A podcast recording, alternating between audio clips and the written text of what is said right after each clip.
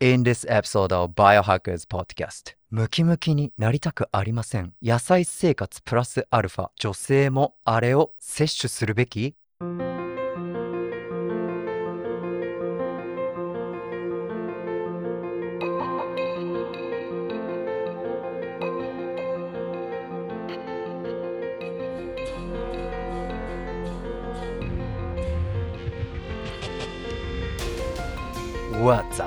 Up, Biohackers? どうも、たできです。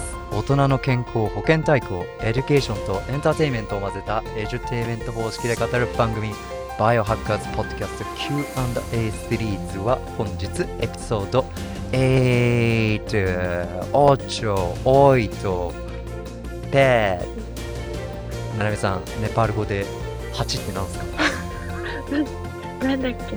むちゃぶり。なんだっけ？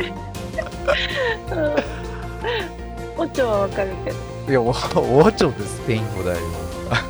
オチョオチョしかわかんない。ちょっと。はい、うだうだのイントロですが、バイオハッカーセンタージャパン代表である松田立樹とコーホストにスーパーウーム。ン、ネパール社会起業家なんですか？ネパール？いちご姫のななみ、和歌山ななみさんを迎えてお送りいたします。よろしければ YouTube のチャンネル登録、はい、よろしくお願いします。ポッドキャスト各プラットフォームでお聞きの方は、購読、高評価、サブスクよろしくお願いします。iPhone ユーザー、Apple Podcast、Android ユーザーは Google Podcast、Spotify、Amazon Music でも聞くことはできます。前半は、他力が気になるテーマや話題のトーク。前回に引き続き、フリースタイルのニュースフラッシュ形式でお送りしようと思ったのですが、ななみさん、面白はいいテーマ見つけたので、他力が準備してある、はい、ジャーナルを多分淡々と話して終わりそうです。はい。どんなテーマなんだろういや、まあね、うん。後半は音声メディア通じてライブ Q&A、リスナーの方から健康科学関連の質問を多敵にしていただきます。前半の話の内容に全く関係のないことで構いません。There is no stupid question. もうね、はい、これやってるんですけどうんどう思いますか？とか、これ食べても大丈夫です？とか何でもいいです。はい、もう多敵の瞬発力を鍛えたいがために嘘です、嘘です。皆さんとアートとサイエンスの交差点を作りたいんです。これマジ、マジで信じてください。エピソード7のね、アップロードがまだ終わってないのにライブ収録ですいません。タテキは来週の土曜日、日本時間で4月3日の日曜日の午前中ですね、アウェーで試合を控えています。現在、ニューオーリンズ、ニューオーリンズで試合するんですけど、時差に合わせて1、2時間ほど、ちょっとね、夜更かしというか、はい、微調整中です。前回に引き続き、ニュースフラッシュ形式で速報でもないんですけど、たてきが気になったジャーナルの内容を、今生収録で、えー共有させていただきます。ななみさん、無事に日本帰ってこれましたか？はい無事帰ってきました3日間の隔離はああのあるんであったんですけどはいはいはいはい。どうにかあ大変ですよねあれもう空港ですごい待たされて PCR 検査でいやね。やっぱ23時間待たされてバスでよくわからない場所に移動移動されてなんかあのスマホにアプリとかダウンロードして、ああやったんだ。うんね。すごいよね。ねえでも無事帰ってきましたよかったよかった。はい。うんしかも背景がハートで可愛い。なんか、サリーチェアサリーチェア、どうですか？座り続けて。えサリーチェアは結構鍛えられますね、わお。うんちょっとね、あの、なんか、最初はちょっと筋肉痛にあ、嘘ね なんか手伝い身ました。身内ネタっぽくてさ、ちょっとあれかなと思って、はい。怪しい壺を売る人たちって思われたくないので、はい。この辺でね、はい。ツイッターにて前回もアナウンスさせていただいたんですけど、バイオハッカーセンタージャパンのコミュニティを立ち上げました。オープンなので、ぜひコミュニティに参加してください。たてきのトップツイートからいけます。それでトップツイートにですね、そのコミュニティのたてきのつぶやきに、今、たてきとななみさんが、ズームで今収録してるんですけど、これの生収録バージョンが URL 行ったら動画バージョン見れますので、はい、そうなんだ。そういうこともやってます。はい。たりげなりげにね、前回も言いましたけど、Twitter と Facebook にはちゃんとブルーチェックの公式認証マークがついてますので、怪しい、はい、人ではありません。海外拠点の日本人プロ格闘家です。来週試合します。ボストンでいろいろやってますが、頑張ってください。頑張りますよ。バイオハッカーセンターのね、ジャパンのロゴを背負って、試合前も淡々と行うビッグプロジェクトですからね。はい。あこんな感じで収録させていただいてます。ということで、ななみさん、前回と同じポケモンっぽいイントロにしようか。ポケモンっぽい。アルギニン、グリシン、メチオニン。なんか思いつきます？アルギニンだけなんか、アルギニンなんだっけ？なんか、なんか肝臓に良さそうあ、そう。肝臓で、そうです。代謝されるんですけど、えー、その他はわかりません。その他は分かりませんですか？は はいい。今日のね、これ見えるかな？もうここのジャーナルでもうお終わりそうというか、はいそ。んなに詰まってるんですね。うんはい。クレアチンについてです。え？クレアチンって聞いたことあります？クレアチン、うんなんかセットで覚え覚えましたっけ？昔。なんか、バイオみたいな。まあ、多分ね、クレアチン、ああそう生物でクレアチンやるってことあんのかな？科学かな。なんかねや、クレアチンって聞いてセットでピッて思いつく方は多分筋トレやられてる方とかでボディービルダーとかね、えー、もうなんていうの？アメフトとか柔道選手とかそういうアスリート思いつくと思うんですけど今回タデキがこれを気になったのはここですよ。もうええ。見えます？タイトル。Creatine Supplementation in Women's Health. ヘル Lifespan Perspective ね。クレアチンが特に女性に有効であるかもしれないというね、まあそもそもクレアチンとは何ですかっていうところでさっきのポケモンっぽいあれですよ。アルギニングリシンメチオニンが肝臓で代謝されて毎日あの血中に我々の体内にあるものなんですよ。はい。そう。でまあ難しい話は置いといて ATP と呼ばれるその体の細胞の生命活動に必要なエネルギー生産における役割を必要でこれはね激しい身体的な運動特に瞬発力で無酸素になる前の本当にもう10秒以下の運動とかに必要なんですよね。うん、でクレアチンはお肉とか魚とかに最も多く含まれててアスリートは通常ね粉末とかカプセルとかとしてねサプリメントを摂取してるんですけどクレアチンなんで摂取するのっていう話なん。ですけどいわゆるレジスタンストレーニングですよウウェイトトレーニングと筋トレねそうそのレジスタンス運動ね筋トレをウェイトリフティングとかをする筋肉トレーニングとクレアチンの研究ってすごくあっていわゆる女子肪体重ですよ。筋肉が適度に増加するみたいなことがその無酸素運動のテストでいろいろ結果が出てるんですよね。無酸素って要はマラソンとかって有酸素運動じゃないですか。長距離をこう走る。そうじゃなくてこう筋トレとかで重い重りを持ち上げるっていうレジスタンストレーニングとクレアチンのセットがまあいいんじゃないかっていうのは多分なことはすでに知ってるよというねリスナーの方々がほとんどだと思うんですけどここで他力がすごい面白いなと思ったのはエス女性といえばその女性ホルモン覚えてます？あのエピソードエストロゲンそうエストロゲンがクレアチンに影響を与えるんですよ。クレアチンあのカイネーズって言って、まあ、要はこれってスポーツ科学の世界でクレアチンええ、あ、えっ、と、カイネーズ、えっ、と、キナーゼかな？カタカナだと。ちょっとすいません。英語発音によって、そう、クレアチンキナーゼって、運動した後の疲労レベルみたいな感じの指標になるんですけど、まあ、あと、その血中のクレアチンレベル、うん。っていうのは、女性の月経周期を通じて変化するってことが、他的これで、はい、勉強して、そうなんですよ。クレアチンって、バイオハッカーなら、普通に筋トレががっつりベンチプレスしますとかパワーリフティングしますっていう人以外でも普通の人も取るべきなんです。そうなのか。うんね、あのねコーチパフォーマンスは要は集中力とかものを考えるとかいいろんなねええことに関係してるんですよ。万能サプリなんです。ちなみにね唯一科学的に証明されてるサプリってもう本当片手指くらいしかないんですよ。えっとねえカフェインと、うん、クレアチンとええ。ーっと HMB かな？であとはベータアラニンっていうまはい。まあ多分聞いてもクロートにしか多分わからないと思うんですけど、よく、ね、寝れないから、睡眠薬とかそういうの怖いから、自然なアミノ酸とか眠りを誘うサプリとか取るっていう人は、グリシンとかね、その必須アミノ酸じゃないけど、眠るのにいいとかって多分聞いたことあると思うんですが、あと、ギャバとかね、ガンマアミノビュータリックアシッド。これってあの、はい、抑制系の神経伝達物質でワイン飲んだ時とかフーとかになってあとお米とか食べた後もなんか満足したりとかってあれって脳の伝達物質が微妙に変わるんですよ。ってって言われてもちろんその人々の性格によってうん。どんな伝達物質がこの人はこっちが多めとかいろいろいるじゃないですか。めっちゃエキサイトしやすい人とか、うん。うん。たりとかあって。まあとりあえずそのクレアチンはいろいろそういう神経伝達物質にもあ影響があって。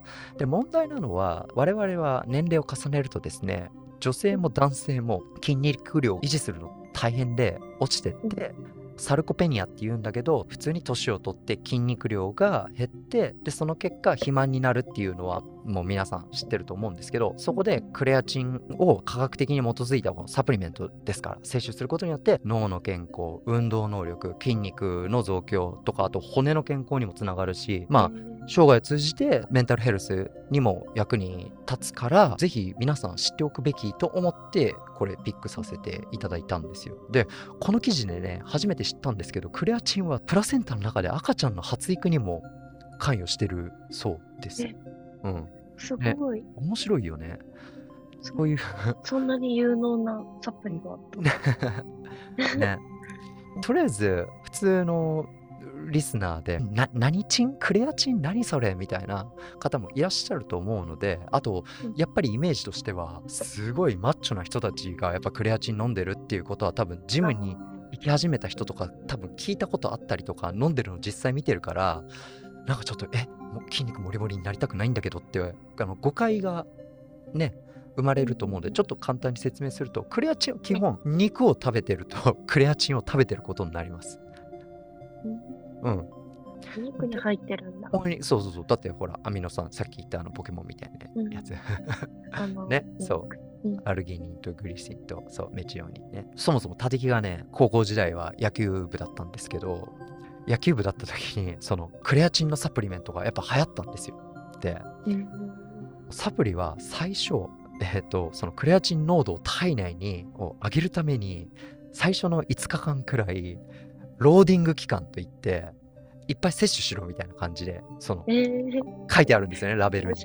そうえ。で、もうわかわかります？いかにもアメリカみたいなブドウ味のめちゃめちゃ 甘いマルトデキストリンとかブドウ糖がいっぱい入ってるようなやつをもう 20g、40g、60g ってこう摂取するわけですよ。そうすると1週間で2、3キロくらい体重増えるんですよね。まあそりゃ当たり前だろだって糖質とね水分とこう取ってってって。でまあでもそのインシュリンを分泌させてその筋肉中のクレアチン濃度を上げるって言うんだけどそんなね前回のお肌のバイオハックでもあの砂糖ディスったじゃないですか。うん。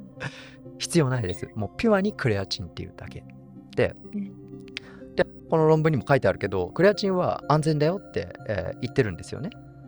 それでとりあえずアスリートにとってクレアチンがああだこうだとかっていう前によくプチ断食とかもそうですけど被験者がやっぱり男ばっかりなんですよね。特に断食とかに至っては、うん。そうこれ見えるかな？今グラフを。はい、見えますね。見え見えます？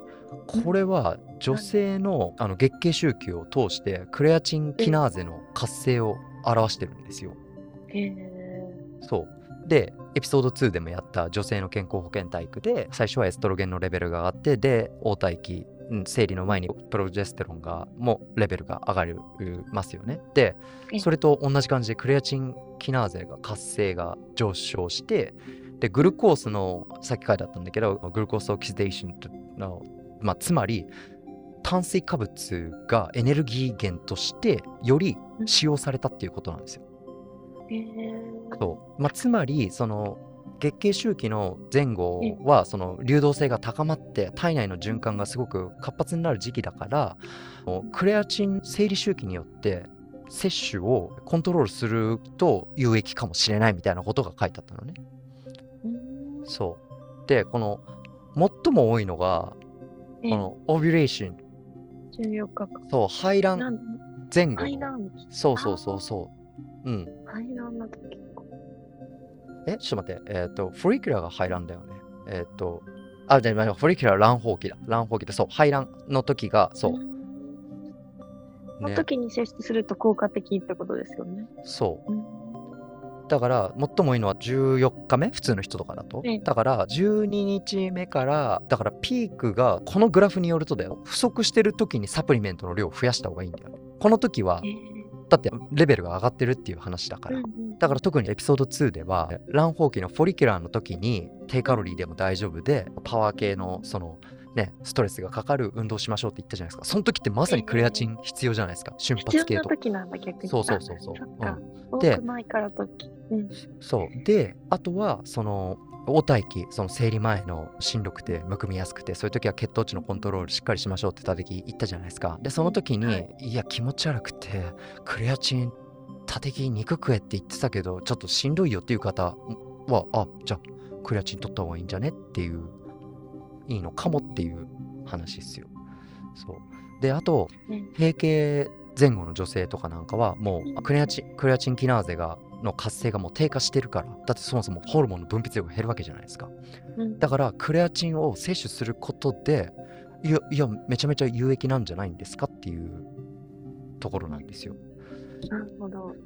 でそもそもその男と女って筋肉量が全然違うじゃないですか。うん。だからねうん女性の方がそもそもクレアチンの濃度が低いんですようんうん。だから、なんかクレアチンって男のサプリみたいな感じで思ってるけど、実は、だってね、筋肉量が少ないんだから、女性の方が。うんで、あとは、まあ、これ、多的のあくまでも肌感覚ですよ。ビーガンとかベジタリアンってなんか女性の方がね、ちょっとお多いような感じするじゃないですか。いやえ、えもうまさに摂取するべきっていうことが、うんだってこここにねどこだったっけなクレアチン量がその女性はなんか10%くらいだみたいなこと書いてあったんだよね。うん。そう。10%少ないんですか？えっとね違う。えだから男性と比べて。もうだからすごい極端に少ないっていう話、うん、少ないですね。うん。だってクレアチンノルム女性なんてさ陸上部とかあとクロスフィッターとかそういう人たちじゃないの？わかんないけど、うんあんまり周りには聞いあんまり聞かない。そうそうそう。うんまあだからねいわゆるもう瞬発系のう運動に必要だからだから、うん。体っていうのはさ他力よくこのバイオハッキングのね、えーうん。話とかでもよくするんだけど栄養士の人が栄養だけのことを言ってもそのアドバイスを受けてるアスリートなのにうん。普通の人とかってその運動とか生活習慣で食べ物のガソリンの使い方とか変わってくるんですよ。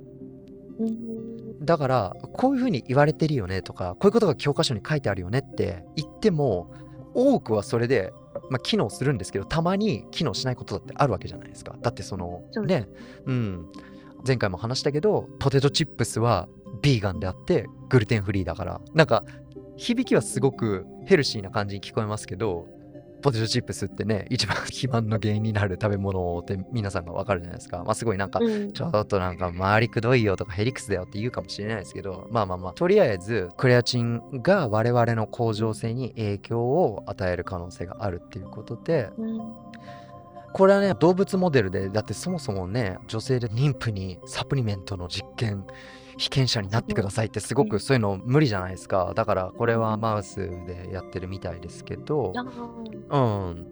ちょっとすごいむずむ難しい話だけど、まあ、サクっていうと、なんかクレアチンを合成する段階であるアルギニン、グリシンのアアミノトランスファーゼってなんかすごく難しいけど、あ要はクレアチンが作る過程がここで説明されてるんだけど、エストロゲン、要は女性ホルモンとテストステロン、男性ホルモンのレベルによって、クレアチンがこうどう体内で作られるかっていうのは、すごくホルモンバランスに影響を与えるってるってことが、他力は全然盲点だったから、へーって思ったんですよね。要は何が言いたいんだとかっていうと、ええ例えばですけど、まあ、バリバリキャリアを選んで避妊用ピルとかを飲み続けてうんホルモンがもうねバリバリのキャリアも終わってやっぱりちょっと自然に戻りたいっていう方がいるとするじゃないですか。でそうする人とかがやっぱりインスリン抵抗性があったりとかインスリン抵抗性っていうのは例えば糖質を代謝しにくかったりとかいろいろあるじゃないですか。であのあと PCOS とかねなんだっけえっ、と日本語で多多方性なんだっけ卵巣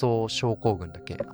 あー子宮の中にそうそう、はい。PCOS とか、ええええ。そうそうでだからまあそういううあるかもっていう人たちがクレアチンの合成に影響を及ぼして適度な運動といい食事をしましょうって言われて運動によって得られるはずのその、うん。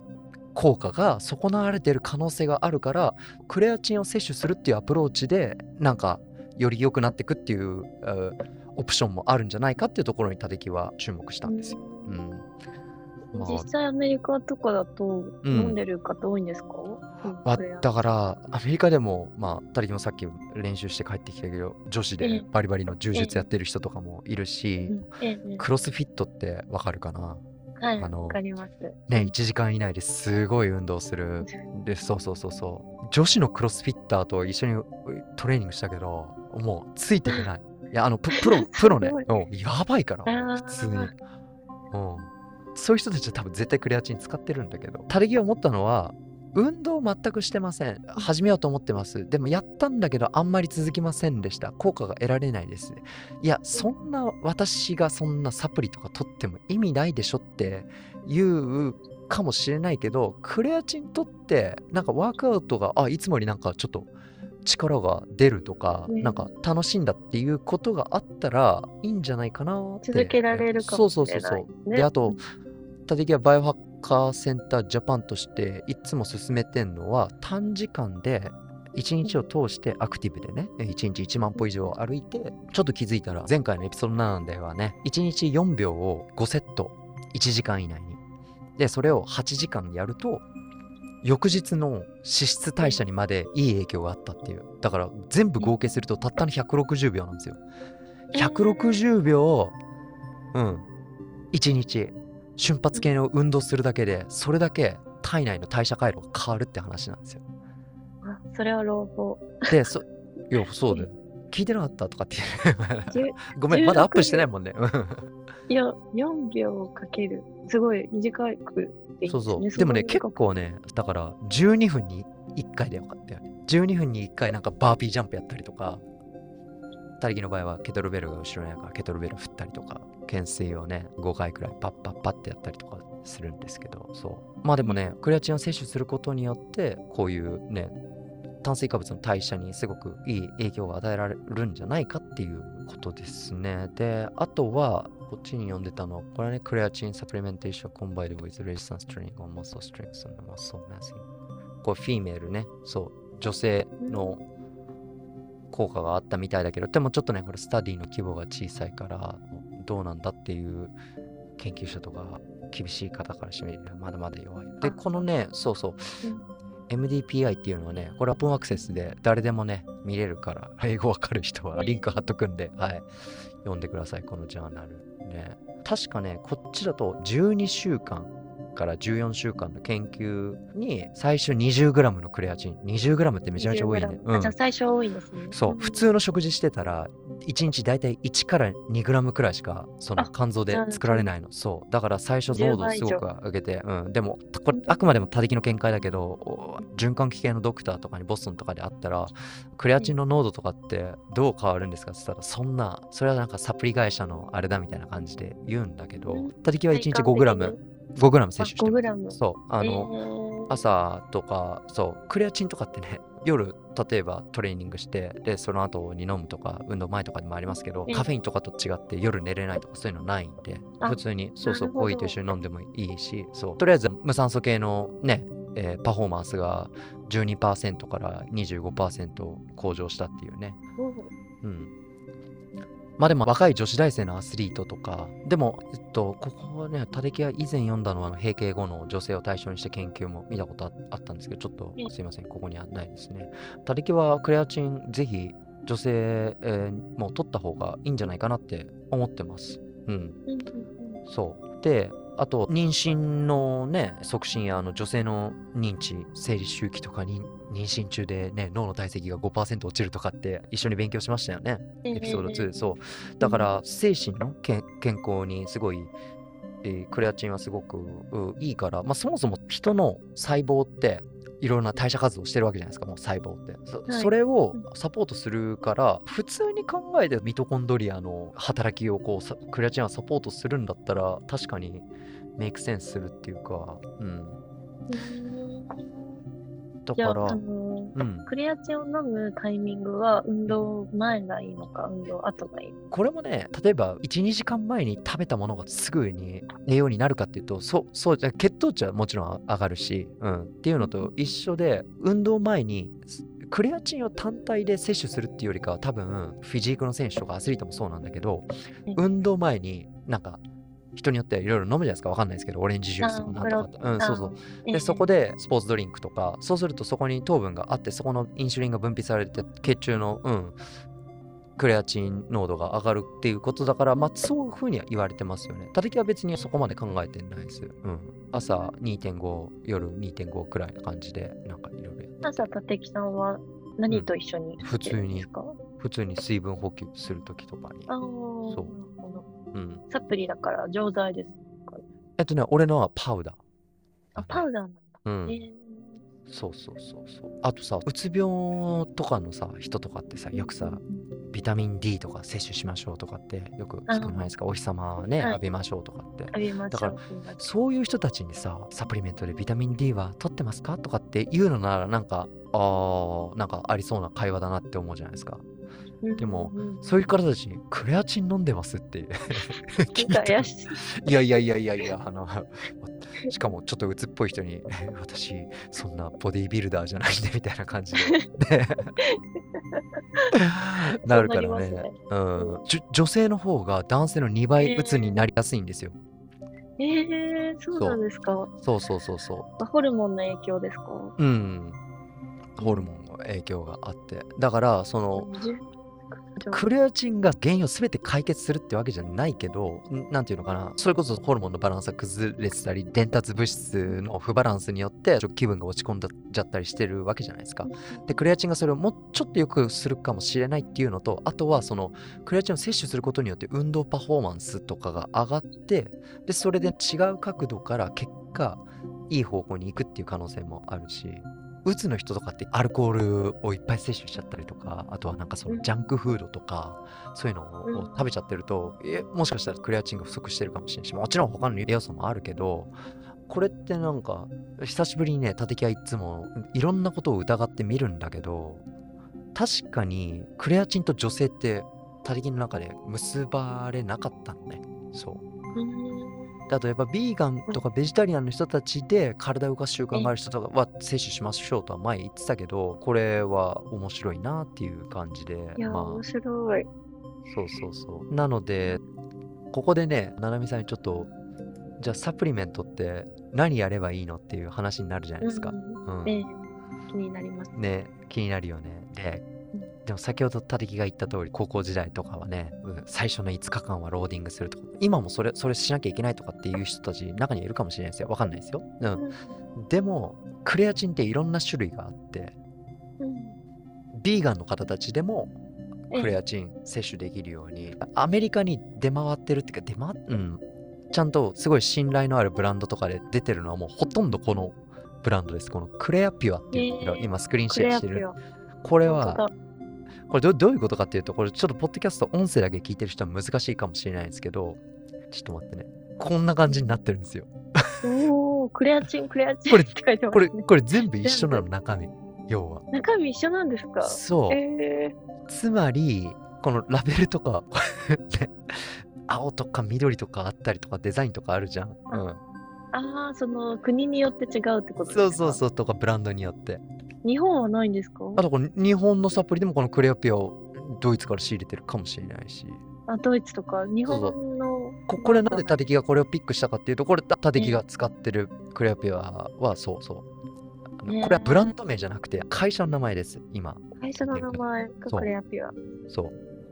だからブランドサプリ会社 A、B、C とかってやったらでで全部クレピアを使ってる可能性もあるかもしれないし違うやつかもしれないっていうそう、まあ、何が言いたいかっていうとそういうもんなんですよ、うん、ででタテキはなんでこのクレピアを選んだかっていうと第三者機構のラボとかでテストされてたりとかあとはプラントベースで生成されてるうクレアチンだからその人によってはねビーガンとかベジタリアンってそういうのを気にする人とかいるじゃないですか。だから日本はどうなのかわかんないんだけど日本でね、うん。販売されてないんですか？ね。わかんない。でもだから日本には日本うんそういうのがあるんじゃないかな。そう。すごい。うん。あまあそんな感じでね。Benefit of creatine supplementation for vegetarians compared to omnivores。まあまあまあ、なんかクレアチン飲みたくなってきました。あ安いから、クレアチン。あ、そうなんだ。安いし。日本で買うと高い、高い。日本だからでそれなんか製造してるんですかね。クレアチンと、いわゆるそのボディビルコミュニティとかだと、インシュリンを分泌させて、大きくしてとかってなるから、ジュースっぽいようなやつかもしれないし、わかんないし。うんもう他的にはもう本当にもう味もないし、あ口の中入れるとうん、すぐなんか溶けるじゃないけど、うん、うんそうそうそう。っていう感じでした。すごい。いや、なんかあんまり聞いたことのないクレアチンっていうものがすごい体にいい影響を与えるって考えると、うん。飲んでみたいですね。飲んでみたい。変化を見てみたいし、ね。運動前には必ず飲んだ方が良さそうですね。前後どちらか。そうだね。うん。うんうん今日、たてきがね、えー紹介したこのジャーナルは、たてきが要点まとめて、ショーノートとかにも貼っておきますので、うん。うんまあ、そんな感じでクレアチンがね女性の月経周期によって体内で濃度が変わったりするからサプリメンテーションが有効ではないのかっていうお話でしたはい。じゃあどうしよ。う。フリースタイルでニュースフラッシュ形式で前回はねいろんな こととかをやったんだけど今日は朝ピックして面白いなと思ってもうこれでいいやって感じだったんで。クレアチンいつから飲んでるんですか、立木さんは。は立木はずっと飲んでるっていうかだからそのこれいろんなサプリとかどんな物質に対してもそうですけど絶対に全てをリセットする期間は必要です。カフェインも。うん。でもクレアチンはやっぱり瞬発系のアスリートにとってはすごい大事なので。女性にもいいっていう。そう女性にもはい。質疑応答。うん。じゃあとりあえず、えーなんか質問ある方別にクレアチンのことじゃなくていいです。ぜひあなたのセクシーボイスどうでもいいことを多的にぜひぜひ。質問ある方ぜひ挙手の方お願いします。何でもいいので、質問がある方はぜひぜひ。いかがでしょう。じゃあちょっと間に私が質問していいですか？まあお約束のパターンね。はい。いやなんかあのジム今立木さんがうん。飲んでるうんサプリメント、そのうん体を鍛えるためにっていうところで、うん。飲んでるサプリとかそのプロテインとかも含めて何種類ぐらいあるんですか？個人的に。気えになって。えまあまああるよ。だからクレアチンがいね一種類として考えるととどんぐらい？あとええ。EAA エッセンシャルアミノアシドアミノ酸。必須アミノ酸。そう。ただけプロテインよりもアミノ酸取ってるな。ええそう。で今はすごいハードにトレーニングしてるからそのええ。ふ普段ファイトキャンプ中いわゆる試合に向けてトレーニングをしてない時とかはやっぱ空腹時間を長く持ってたりとかしするんでその1日2回とか練習しない時とかはそう。そういう時とかは空腹な状態で脂質を体脂肪からとかあと血中の前日食べたディナーの分解された脂肪をエネルギー源としてでパワー系のトレーニングそれこそクレアチンを使うそのめちゃめちゃ腕とか足とかがパンパンになって動けないっていう前にお終えるんですよ。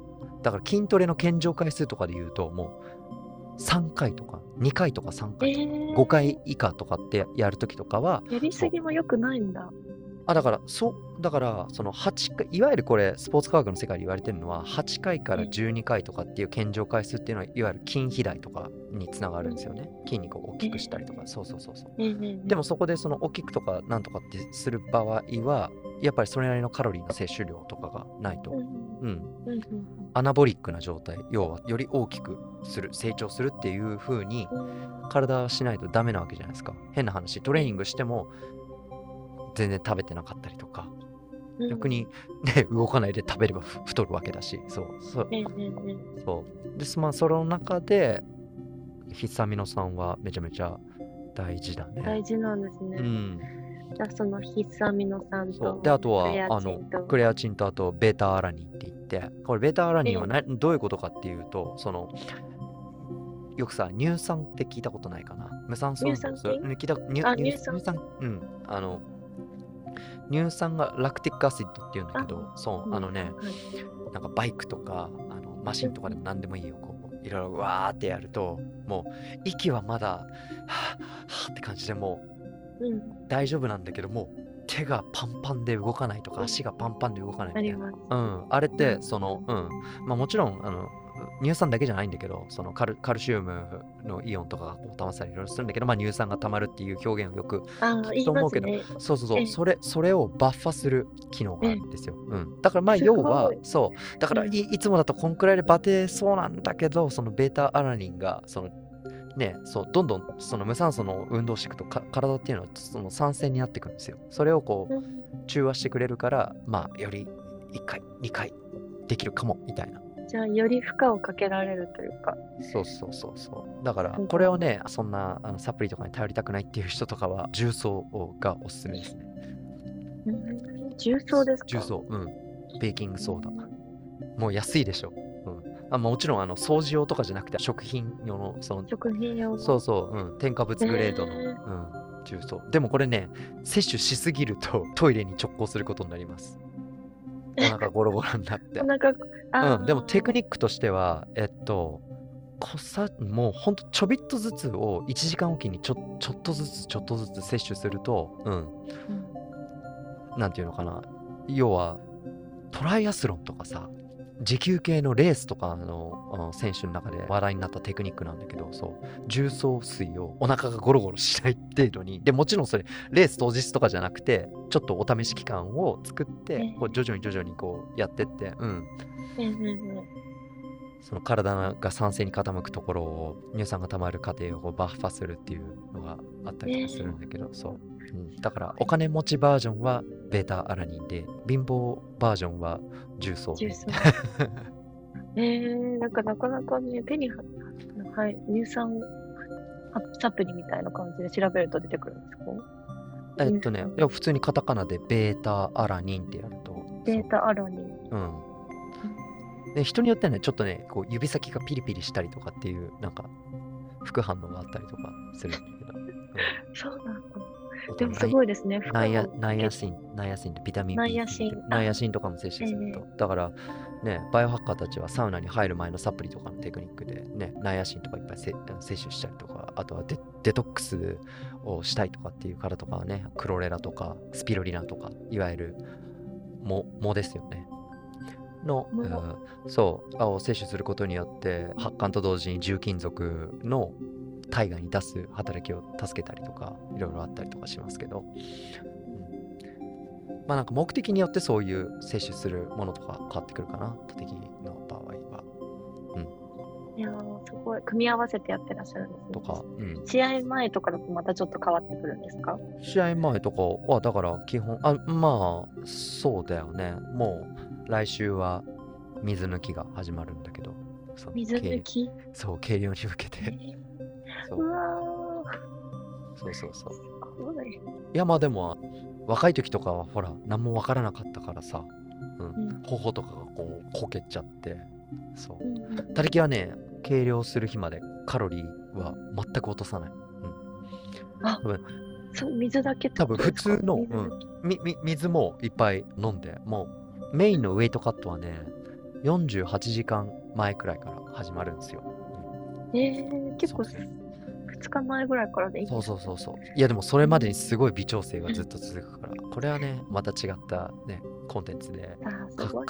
そうそうそう、やりましょうっていうか、ね、まあ、縦木のサプリはまあそんな感じかな。あとは、あえーっとね、パフォーマンスで、やっぱマッシュルーム、ママッシュルームってあの怪しいマッシュルームじゃなくて、食べ、ああのの、レイシダケとか、チャーガダケとか、そう、ええ。あのね、あアダプトゲンといって、そう、ハーブの一種で、ねすごくね、チャーガダケとかは、なんだ、体の抵抗、ね、免疫力を整えたりとか、うんそう、レイシダケはやっぱ寝る前とかにリラックスするからね。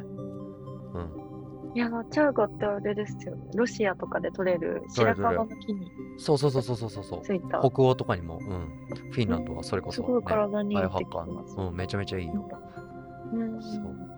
あと、コーディセプスって日本語だとわかんないんだけど、流行ったのあれ、北京五輪の時だったかな？もう2008年の。あの時に、そのアスリート、中国人の金メダルがすごく大きいっていう話題になって、どうなんだっていう時に、そのコーディセプスっていう、そのキノコを摂取することによって血中の酸素濃度が上がって、そう、パフォーマンスが向上したりとかっていう。うん。で、それはね、今いろいろもう、カプセルでも売られてれば、ティンクチャーって言ってね、この高濃度のエキスみたいな感じで、こうスポイトみたいなのチュッてやって、ペロンってやったりとか、それがパウダーにもなってたりとかしてね、それがコーヒーとかと混じってて、ちなみに、あ、これはちゃんと公開しますけど、アフィリエイトで、フォーシグマティックっていうブランドがアメリカであるんですけど、ホールフーズとかええ。ね、オーガニック系のところで売られてる、そこで買い物するとき、フォーシグマティックのその、いわゆるマッシュルームコーヒーとかなんですけど、インスタントでその USDA のオーガニックのコーヒーが、そういう体にいろんな効果のあるサプリっぽいキノコが、なんかこうそうパウダーでその即席コーヒーみたいな、ちょっとチョコレート、ココアっぽい、あのココアか、日本語。あダークチョコレートってそうだね。そう。たりとかして、そう。縦切ってやるとね、はい。な何パーか、10%か15%とかディスカウントされるんで、あ、まあこれも小ノ すごい。アメリカに住んでるいや、面白いですね。なんかそんなものがあるんだ。コーヒーに何かを混ぜて、うん。ね、なんか日本だとぜまだそういう発想もカフェとかなさそうですよね。あ、じゃあ、いやは、いすごい進んでる。なんかやります？ビジネスとかって言って。いや、まあでもいっぱいいろいろあるからね。うん。そう。まあでもね、そういうのをね、いろいろこの目で見たいっていう方たちは、ぜひ、バイオハッカーサミットにね、フィンランド、取引終わったら、ウェブサイトで参加チケット購入できるように。はい。まあでも今ちょっと、ね、はい、隣の何月でしたっけ？6月です。普通に。あ、6月。はい興味ある方は DM ください。まだエストニアでのリトリートが4月の終わりにあるんですけど、たてき行くつもりなんですけど、今、ちょっと世界情勢がね、日本から来るのはちょっと厳しいっていう方が、そうですよね。そうだね。だから、まあ一応、はい、スケジュールはそんな感じですね。で、あの、もう、たてきの話は置いておいて、あとなんだか、どうでもいい質問、ね あ、もう何でもいいです。ちょっとなんかねはいあ、りますか？ないですか？ぜひぜひ。遅れてきましたっていう。いや、遅れてきても大丈夫ですよ。今、なんか気になることとかあったら、ぜひ。いらっしゃった。はい。はい。ちょっと待ってください。いらっしゃった。久しぶりです。あ、はい。どうもです。なんかね、今サプリの話をされてたじゃないですか。はい。で、僕にクラハを聞くようになってから、サプリがいい、このサプリがいいって言って、なんか気づいたらなんか20種類ぐらいサプリがなんかあって、こういったこれ一緒に飲むのか別に飲むのかっていう素朴な疑問が日々あって、あのアメリカだとほらちょっとメガっぽくこうパッケージになってなんか7個とか入ってるようなの今まで普通に飲んでたんですけど、それにプラスグルタチオンがいいだの、何がいいだのってやってるとなんかどんどんどんどん増えちゃって、でもこれね一日だどっかでタイミングがわからないというかさ一緒に取るべきなのか別個に取るべきなのかっていうかまあ日々思いながらまとめて飲んじゃってるんですけどこれどうサプリってどうなんでしょうね。やっぱり分けるべきなんでしょうか。すごい数が。最終的になんか目の前にあるみたいな。わあ、めっちゃいい質問だ。うん例えばこれ今クレアチンがいいっておっしゃってじゃあこれクレアチンじゃ飲もうってなった時に今飲んでるやつにまた1個加える時にうん。まあ、めんどくさいんでね、1ぺんにバーって飲めちゃっていいんですけどもそれが果たしていいのかとか多分結構皆さん数が増えていくとどうしていいかわからない方もいると思うんですけどなんかいい？アドバイスいただけないでしょうか？最高です。なるほど。いや、おっしゃる通りです。で、とまず、ジェネラルなお話をさせていただきますけど、これ今、たてき、ファインダーズという媒体で連載してて、まだ記事が出てないんですけど、その、えっ、と、マルチビタミンを取った方がいいいいかどうかみたいなところにも言及してるんですけど、全部このカプセルに詰まってますっていうのは、これ、えーまず結果から言うとブランドによって多分違います。で一番その大手の薬局とかで売ってるのは、まあ、いわゆるペトロニウムベースのその石油とかからね科学的に生成されるビタミンとかが含まれてたりしてそれはもう飲まない方がいいよねっていうのもあれば他力がおすすめするのは特にマルチビタミンとかあるじゃないですかそれでおすすめなのは午前中と午後に飲むものに分けてあるのはあれは信用できます。で、さらにその中にですよ、えーと特に女性とかには妊婦さんとかに必要な葉酸ですね。まあ、日本人は遺伝的に、えー酵素が不足してて体内で活性化されてない人工的に添加された葉酸は体が使えない場合があったりとかであとはえっ、とビタミン E とかって普通にビューティープロダクトとかにもいろいろ書いてあると思うんですけどそのお肌のスキンケアとかのやつにも。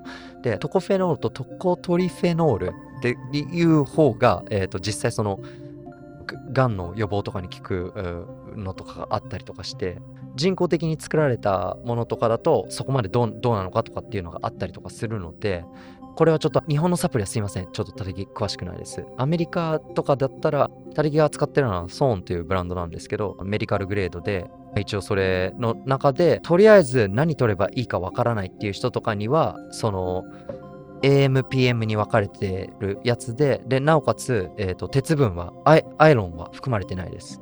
貧血になる方とかって女性とかでもいらっしゃるじゃないですか。でも、今すごくサプリ業界とかですごく注目してるのは、鉄を逆に過剰摂取してしまう場合もあるんですよ。そのサプリとかによって。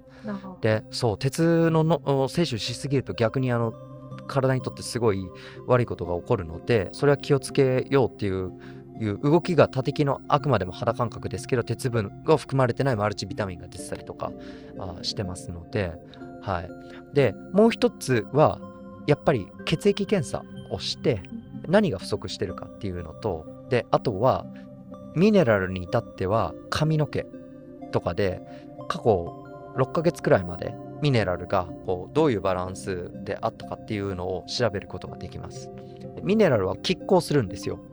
例えば、亜鉛と銅とかだったりとか、そう。なんだっけ、えっ、と、あ、あれは塩の人か。なんか前回その塩をご利用しする人とかっていうニュースをピックアップしたんですけど、まあまあまあまあ、あの、ね、ナトリウムとかだったらカリウムとあのバランスがあったりとか、カルシウムとマグネシウムとかだったりとかあるんですよね。そう。だからそれの検査を見て、自分で不足する、他敵は基本それを進めてます。で、あとは血液検査でもう今いろんなことが調べられるんですよ。例えばあのビタミン D のレベルとか。うん、なので自分はそうそこをとりあえずなんか人から聞いたからいいとかっていうのは、うん、ちょっとどうかなっていうあれですね。まあでも、他力が個人的に今実験してるのは NMN じゃなくて、その前の NR はあ摂取してます。どうなるかなって、5年後、10年後、他の人より 若く見られたら、まあそれはそれでいいかなっていうくらいの感じで、はい。まあ MIT で他力が住んでるボストンのちょっと研究者のところで開発されたっていう縁もあって、はい、摂取してますけど、それ以外は、うん、なんか、って感じですかね。はい。なんか、私単純にじゃあそのアメリカなんでソーっていうブランドではい。あの変えたらいいですか？なんか本当 アイハブとかでもいっぱいあってもですよね。うん。ビタミンとかでもでもちょっとどれがいいとかなかなかわからなくてまあ GNC とかいろいろあるじゃないですか。ああ、いわゆるあの GNC とかバイタミンショップは、うーん、ちょっと、このソーンっていうじゃあ会社は立木さん使ってらっしゃるか的安全なというかいいおすすめな感じ。あのですね、その、まず審査がすごく厳しくて、大卒もダメなんですよ。自分ギリギリマスターで取れたって感じですね。あとその、えっ、と、ニュートリションの学位が評価されて、あとはカイロプラクターとかお医者さんとか、そういう人とかじゃないと審査がすごく厳しくて、扱うプラクティショナーって何ていうのかな、そういう、いわゆる、なんていうんですかね、ショップとか立木は別にやってないんですよ。はい。別にこれをなんか日本にあの輸出するとかそういうのも禁止されてるんですけど、扱うものとしてって一応認証を受けて、はい、他力のクライアントは一応損で統一してますけど、はい。まあそれも含めてね、はい、バイオハッカーセンタージャパンではこういう風に公開してますので、うん。だからこれ別にこれがごご利用しでいいとかってそういうわけじゃないんですけど、それとあとは、えっ、と、そういう今アメリカにお住まいでしたら、ぜひラボテストとかも検索でできます。のブランドにこのラベルに書いてある例えばプロテイン 20g 含まれてますっていう書いてあるけど実際なんか 15g しか入ってないですとかってそういうのも調べてくれる機関とかもありますのでそれを利用するのはいかがでしょうか？小ノートの方にも掲載しておきますのでそこからご利用ください。OK ですか？はい、ありがとうござい。ました。い。やじゃあ他に質問ありますか？あもう一人くらい質問聞こうかな。いかがでしょうか？いかがでしょうか？日本は日中ということでもしかしたらちょっと手が離せないとかそういうことがあるかもしれないのでね。まあこんな感じでいっか。じゃあこうなるとあの小ノートを頑張って作るっていうパターンになっちゃうよでも質問めちゃめちゃ面白かったですね。あのおすすめされるサプリがありすぎて、とりあえず何飲めばいいってほんとそうっすよね。や。っぱ信頼できる方のブランドうんですねやっぱり。うんまあね、あ俺も超苦手だわ、そういうの。まあでも、クレアチンに限っては、そう、だから科学的にも根拠があって、で、あのオリンピックアスリートも使えてっていう物質だから、うん。で、今回はそのね、女性が使ったらいいんじゃないかっていうことが思ったから、これ他的ね、それこそ女性バイオハッカーの人たちに、ちょっとどうですか？って言ってね、別に今、ここ聞聞いてるリスナーの方たちじゃないですよ。他的のこのアメリカのコミュニティで。うんはい。で、それで聞いてから、うん、なんかフィードバックあったら、はい、皆さんに共有しますね。ぜひぜひはい。なんか次回のトピックとかってもう決まってるんですか？あじゃあ、はい。じゃあ、ななみさん、なんかえトピック。いやいや、なんかその、どんなことを聞きたいかとか、質問で受けられたらいいかな。ああ、なるほど。じゃあ、質問したい内容とかを、なんかあったら、じゃあもうこれわざわざ挙手して喋ってっていうよりかは、なんかチャット機能があるんで、もし皆さんあこういうテーマ使ってくださいっていうのがあったら言ってください。ツイッターのね、コミュニティに参加していただいて。なんかね、気になるトピック、次回聞きたいトピックとかあれば、チャットでもいいので、いかがでしょう？あ来週はバイオハッカーセンタージャパン背負って、じゃあ、あの、頑張ってくるんで。頑張ってください、本当頑張ります。ね、ニューオリンズ。ニューオーリンズそうです。ね。それって、うん、あの生中継される、多分 YouTube かなんかで見れる。そうなんですか、うん生中継されるんだ。そうそうそうそすごい。う。なので、なんかちょっと面白そうって思う方は、他力の SNS をチェックして、ね、はい、いや、頑張ってください、本当。もう、頑張ります。今は鍛えてるところなんですか？来週だと。もう、もう、もう、あれだよ、バリバリ全部ほとんどもう調整って感じ。も動きとか。そうそうそうそう。ハードワークはもう終わりましたよ。う、もう調整中でに48時間以内から48時間過ぎたらちょっと調整というか本番前の。あ違う。そそれは軽量って言って体重計に乗っ軽てそうそうそう。で相手とこうなんか向かい合ってなんとかってやる2日くらい前から本格的なカットが始まるごい。頑張ってくださいね。はい頑張ります。まあ、他力のバキバキに割れた腹筋を見たい方ははい。今何キロ級なんですか？何キロあでキロだとえ61とかかな。あ61キロなんだ。うんそう。61キロ全ぴったりじゃなきゃいけないんですか？うん。あ、でも、えっと、これタイトルマッチだと、なんかね、えええっと、ぴったしじゃなきゃいけないんだけど、ろなんか100あのポンドだと135なんだけど、えっと、1ポンドオーバーでも大丈夫なの。136でも大丈夫。だからなんだ。450g くらい、ちょっとオーバーくらいでも一応450大丈夫なわードキドキです。うんはい。じゃあ、頑張ってください。そんな感じでエピソード8ちょっとすいません。ちょっと音声がぐ結構切れたりとかしてしまって。ということで、今日話した内容はすべて biohackercenter.jp の方に掲載しておきます。皆さん、はいバイオハッカーセンターのコンテンツをお楽しみください。Twitter でもね、あの、つぶやいて、DM とかだと結構え対応できないかもしれないんで、なるべくその、はい、コミュニティの方で、みんなクリーンに行きましょう。ね、ちゃんと名乗って、こんなこと聞いていいのかなとかっていう、そういう壁をなくしたいんですよ。うんそうそうそうそう。今流行ってるじゃないですか。DAO とか、Decentralize とか。そう。たたきは代表って言ってますけど、ただ単に形だけなんで。皆さんが主役となるように、組織でね、こう、大きく盛り上がっていきたい。なので、一緒に勉強して盛り上げていきましょう。あなたのウェルビーイング見つかるといいですねってね。なんかちょっとひと一言にね、最後になっちゃう。まあね、あの、人それぞれ違いますから。そうそうそうそう。ね。ということで、バイオハッカーセンター .jp からサインアウトします。じゃあ、ななみさん、またね、はい来月、はい、試合終わったら、またよろしくお願いします。はい、よろしくお願いします。はいじゃあ、どうもありがとう。オブありリガード